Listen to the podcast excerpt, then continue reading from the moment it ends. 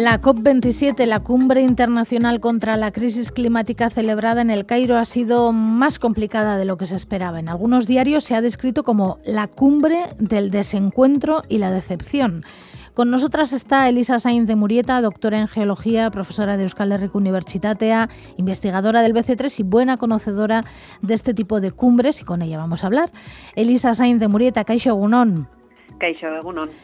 Las personas que os movéis en la investigación de las causas y consecuencias de la crisis climática, ¿intuíais que podía ocurrir lo que ha ocurrido? El retraso de la firma, casi acuerdos mínimos, casi nada aprobado. Bueno, yo creo que, se generan en general antes de las COPs bastantes expectativas y algunas pueden ser más o menos razonables, pero otras igual no tanto, ¿no? O se corresponden más con nuestros deseos que con bueno pues que con la realidad no y la complejidad de, de todas estas cumbres. Entonces a ver, yo creo que, que, es verdad que ha habido momentos que leíamos en la prensa un poco esos desencuentros, ese miedo a que incluso hubiera una, una vuelta atrás en el objetivo global de limitar la temperatura a un grado y medio que se alcanzó, bueno, que recoge el Acuerdo de París, pero que de alguna forma se ratificó el año pasado en Glasgow, ¿no? El año pasado en Glasgow hubo ese acuerdo de parte de todos los países de decir, bueno, vamos a por el un grado y medio en lugar a por, a por los dos grados, ¿no? Entonces, bueno, yo creo que es verdad que ahí hubo algunos momentos complicados, pero también ha habido aspectos positivos, ¿no? Entonces, bueno, yo creo que, es lo habitual, que en las cumbres al final acabemos con algunos aspectos positivos y con otras pequeñas o grandes decepciones, ¿no? Entonces, bueno, yo creo que lo importante es, es saber valorar cada cosa en su justa medida y entender que la política climática también pues, se hace todos los días, ¿no? Hemos leído muchas cosas en los medios de comunicación, pero realmente lo que pone la letra pequeña se nos ha escapado. Me gustaría que nos contaras qué hay que celebrar de esta COP27. Bueno, yo creo que ha habido un hito que muchos eh, medios quizás especializados han denominado como hito histórico, ¿no? Que es la aprobación del Fondo para las Pérdidas y los Daños. Y bueno, ¿qué es esto de las pérdidas y los daños? Pues es un concepto que se utiliza para referirnos a los impactos del cambio climático que no han sido evitados o que no pueden ser evitados a través de medidas de adaptación y de reducción de emisiones, ¿no? Y entonces yo creo que es una reclamación histórica por parte de los países más vulnerables que además han contribuido menos a este proceso, pero también históricamente pues eh, ha sido un tema al que no se le ha querido hincar el diente. Pues, ¿Por qué? Pues yo creo que ha sido un poco por el miedo a reconocer la responsabilidad histórica sobre todo los países industrializados, ¿no? Yo creo que, es un hito al que no le hemos dado suficiente importancia el hecho de que se haya creado este fondo y que de alguna forma haya un acuerdo para financiar pues muchos de los impactos del cambio climático que ya están así, es decir, no financiar únicamente medidas de adaptación y de reducción de emisiones, sino financiar también pues muchas de las eh, de las pérdidas y de los daños que se están generando ya. Y acordémonos que 2022 ha sido un año bastante complicado desde el punto de vista de los impactos. Y ha habido pues bueno eh, diferentes eventos extremos en diferentes partes del mundo, en Europa pues terribles olas de calor, e incendios, pero ha habido un hito que ha sido quizás el más importante, ¿no? que han sido las inundaciones en que están, que han dejado 3 millones de desplazados, 40.000 millones de, dólares de, pérdidas.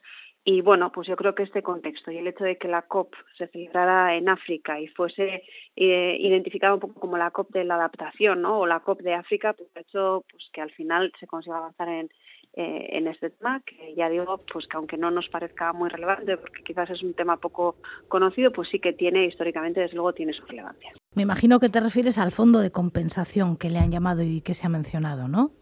Efectivamente, eh, fondo de compensación para hacer frente a esos daños que ya están sufriendo sobre todo los países vulnerables, pero no solo, ojo, ¿eh? la financiación en general era un tema importante en esta COP. ¿Por qué? Pues porque en 2009 los países industrializados ya se comprometieron a poner en marcha, movilizar 100.000 millones de dólares al año a partir de 2020 y, bueno, pues eh, apenas se ha conseguido alcanzar la mitad de esa financiación, ¿no? Entonces, bueno, pues los países en vías de desarrollo llegaban pues con un, un, cierto grado de enfado, digamos, ¿no? a la cumbre reclamando pues lo que lo que se había aprobado y lo que se había acordado que se iba a movilizar, ¿no? Así que bueno, yo creo que, que el fondo de compensación es, es, una de las buenas noticias, muy buenas noticias, aunque todavía falta por ver quién va a aportar a ese fondo y cómo se va a materializar. El hecho de que se haya aprobado yo creo que es una muy, muy buena noticia.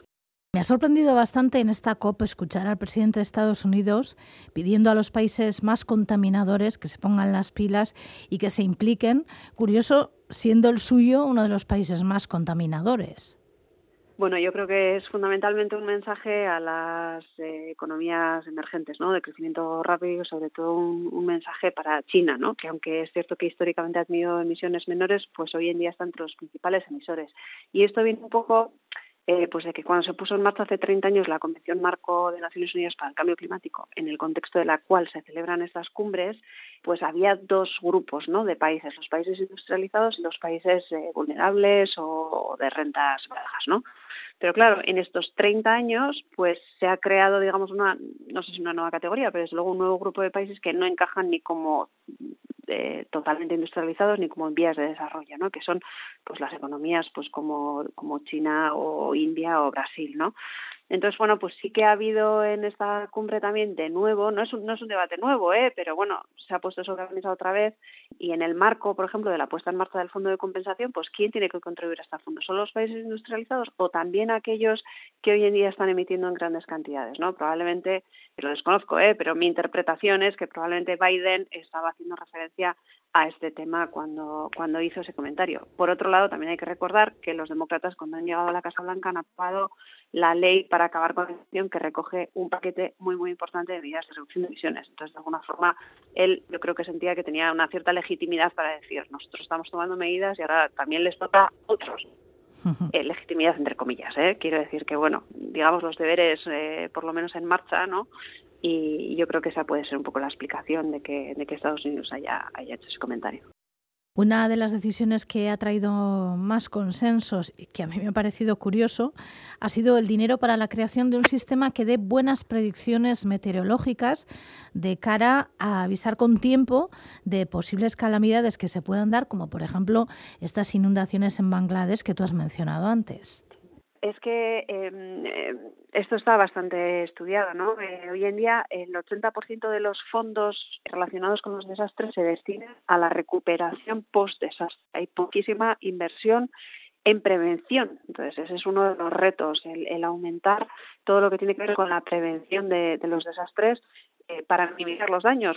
Entonces, eh, pues algo que es que lo vemos con bastante normalidad en los, países industrializados como el nuestro, ¿no? que son los sistemas de alerta temprana, pues, que nos avisan pues, si viene una ola de calor o si hay riesgo pues, de marejadas en la costa o de vientos bueno, pues eso en muchísimos países del mundo no existe, ni existen los medios para que para hacer esas predicciones, ni para luego para que luego esas predicciones lleguen a, todas las personas, ¿no?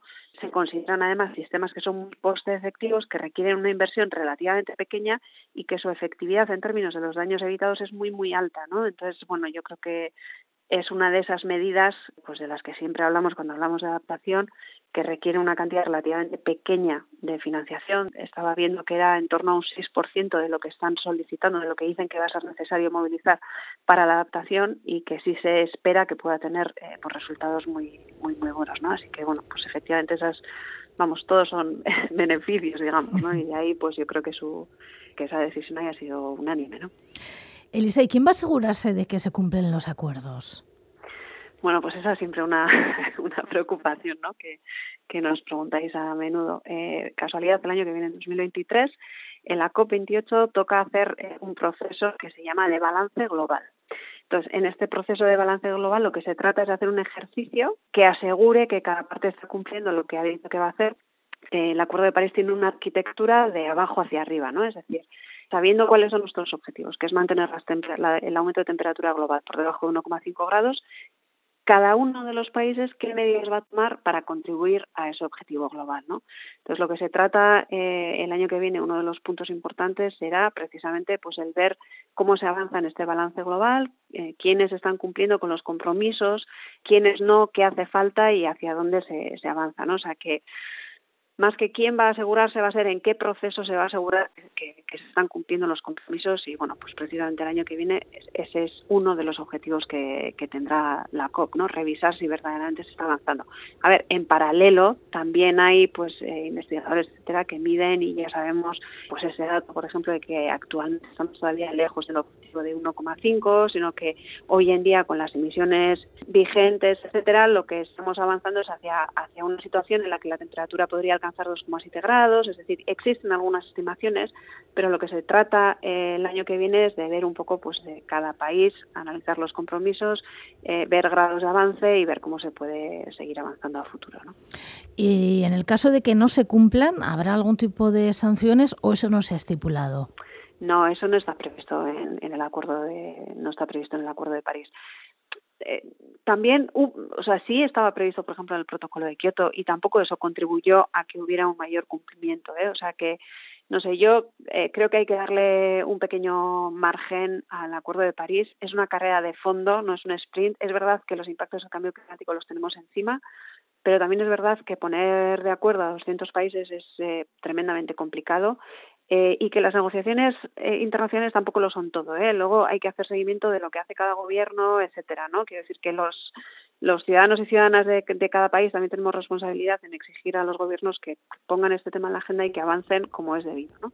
Entonces, bueno, pues no existen sanciones. Tampoco sé si las, sanciones per se garantizarían un resultado mejor.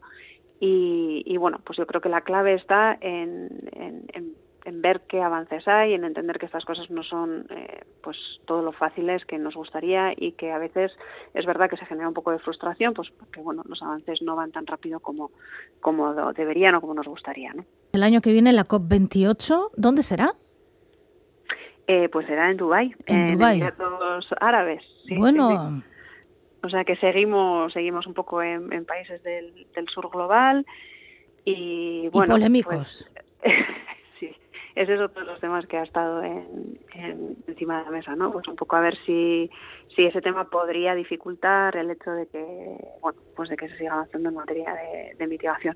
Pero bueno, tampoco tendría por qué. ¿eh? Aquí hay que darse cuenta que son dos representantes de 200 países los que acuden a las cumbres el país anfitrión lo que tiene es una labor importante de coordinación y de preparar esas cumbres, pero digamos que el, el hecho de dónde se celebre no necesariamente va a condicionar el, el acuerdo final ¿no? de, las, de las cumbres. O sea que, bueno, eh, hay que tener un poco de, de, esperanza y de confianza en el proceso también. Bueno, esperanza tenemos mucha y confianza igual no tanta, pero esperanza sí. bueno. Elisa Sainz de Murieta, es que recasco benetan. Vale, es que recasco soy.